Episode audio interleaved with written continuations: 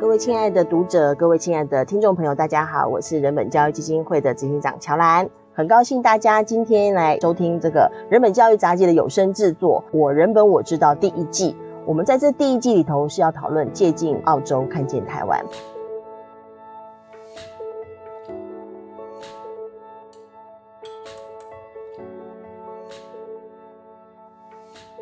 那我们今天邀请到的呢是人本教育基金会校园中心主任张平。主持人好，大家好，张平今天那 个气色不错哈、很热， 很热，对不对？他一直觉得说啊，来台北应该会很冷，没有，台北还是有热的时候的。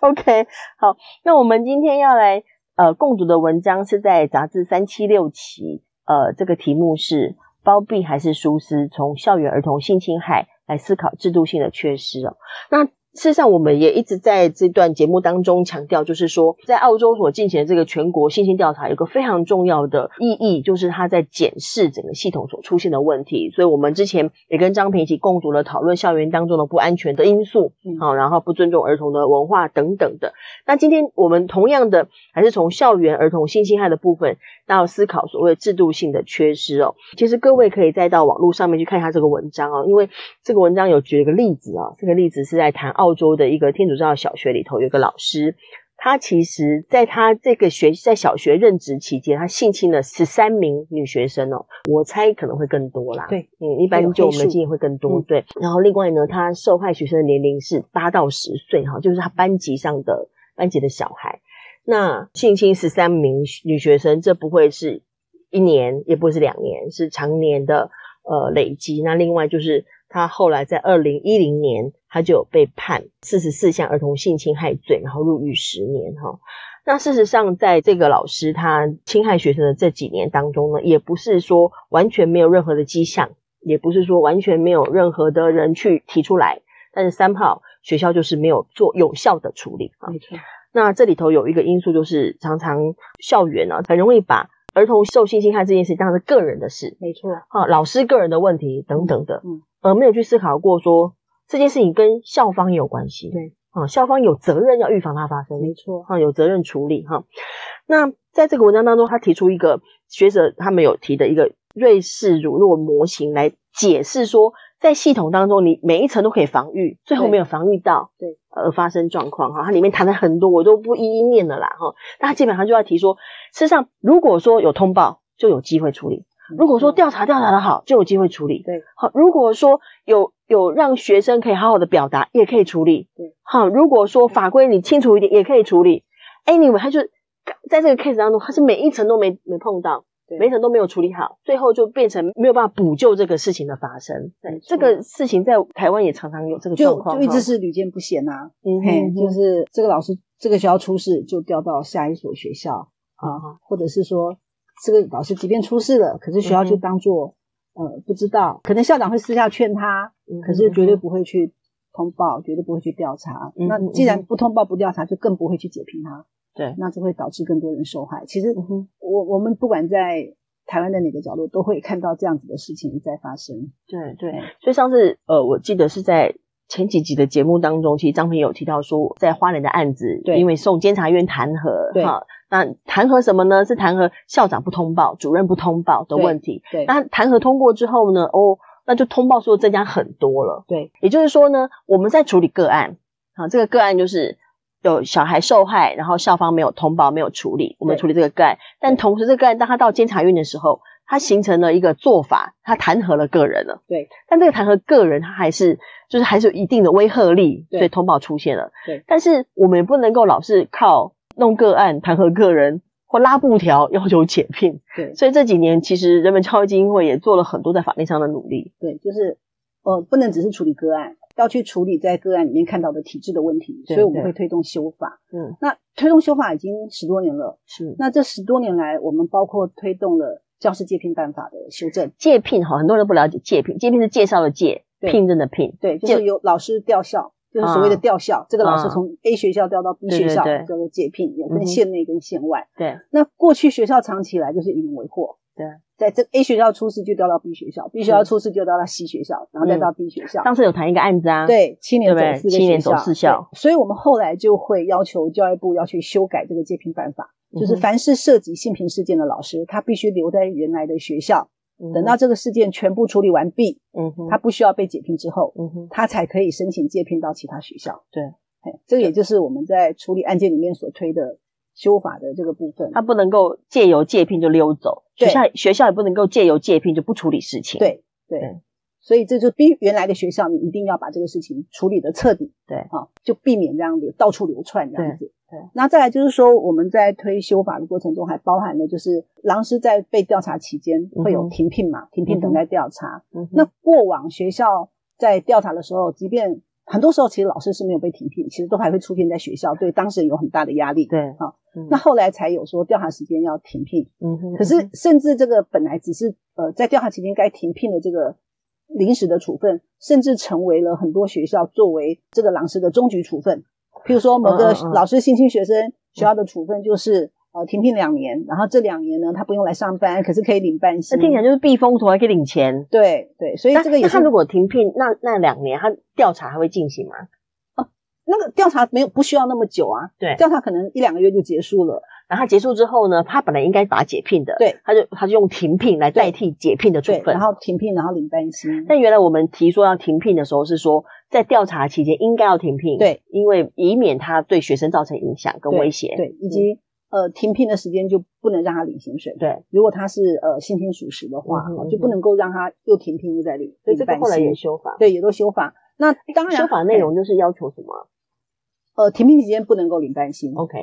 然后之后呃之后我们还为了担心这些老师会流传到其他学校，因嗯为之前呃教育部的人事处并没有不慎教师的资料库，嗯哼，嗯哼所以我们后来就开记者会要求。嗯哼教育部必须设置一个不慎教师的资料库，嗯哼让其他学校在呃新聘老师的时候，嗯好，可以透过这个资料库避免把一些被解聘的不慎老师，好又对又聘回来。就建立资料库，对，就建立后来呃人事处也建立了不慎教师资料库。这个非常重要，啊，这对，这影响到现在都还很没大，错很。重然后大再。来就是说，我们在二零零九年促成了教师法的首次修法，就是嗯哼狼嗯师哼条款。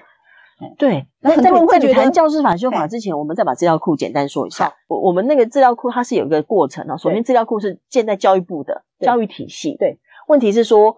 当时工体会有很多社社服团体很紧张哦，他说：“哎、你们那个老师离开学校，万一到社服机构怎么啊办？”？对对，所以碰到这个资料库到底社服的团体、社服机构，嗯或卫等于是卫福部嘛，现在是卫福对能不能使用？嗯可是就牵扯到修法问题，没错因为这还是要有隐私的部分啊，等等，没错它就有某没错某种范围是不能够随便通用的。没错。对，这个事情搞了很久哎、哦曾经有一个被我们拉布条而解聘的老师，嗯哈，对，他后来也是改了名字，然后我们也一直找不到他的下落。嗯哼，没想到几年之后，我嗯们有一天 Google 以后就发现，哎、他改过的名字有出现在新闻里面，嗯然后哼，他竟然担任了一个幼院的院长，这很荒谬哎，，就是荒他谬被教育体系呃淘汰之后，他跑到社福体系，对，对，对所以后来我们就开记者会要求修法，是好来遏制这样子的事情发生，对哎对，这也是其中一个我们它是到了对我们现在是到二零一九还二零二零年，这个法嗯终于修好了，完备了。就是说，社福那边的的资料库跟教育部这个资料库，他们有有可以互通了。嗯那也就是说，呃，不适任的老师不会任意流窜到社福社福机体构系，而社福机构里头他们所淘汰的或解聘掉的社服人员或社工人员，他也不会到学校去。嗯，然后另外就是那个呃教师法的对狼师教教条款师法哈修法因为对很多人会觉得这个狼师条款修的有点莫名其妙，为什么？因为所有的老师解聘本来都应该要经过教辅会，它有基莫本名程序就啊是，就是呃我嗯们我们现在修了一个法，就是呃今天如果是一个性侵学生的老师哈对，他就直接解聘，就不经过教评会，把教评会整个架空，很多人就会说这种修法很奇怪。嗯哼那他当然很奇怪，我也知道，可是问题是因为我们的历史背景就是性侵调查属实了，教评会都对还不解那聘就啊，就现实而言，一点这都不实在奇是没怪。办法的事是情，他们做太多奇怪的事情吧？对，这是这个这个这个历史背景下，这是不得不这样子走的也修也法。也就是说，因为事实上我们在校园现象的奋斗，第一段我们在处理不通报，对；第二段我们还在处理不解聘。解聘，对为了要要求他们解聘，其实有机制可以解聘，因为事实上有教评会这个机制也算是教育改革当中一个很重要的事情，因为在更过去之前，没有对教师法之前，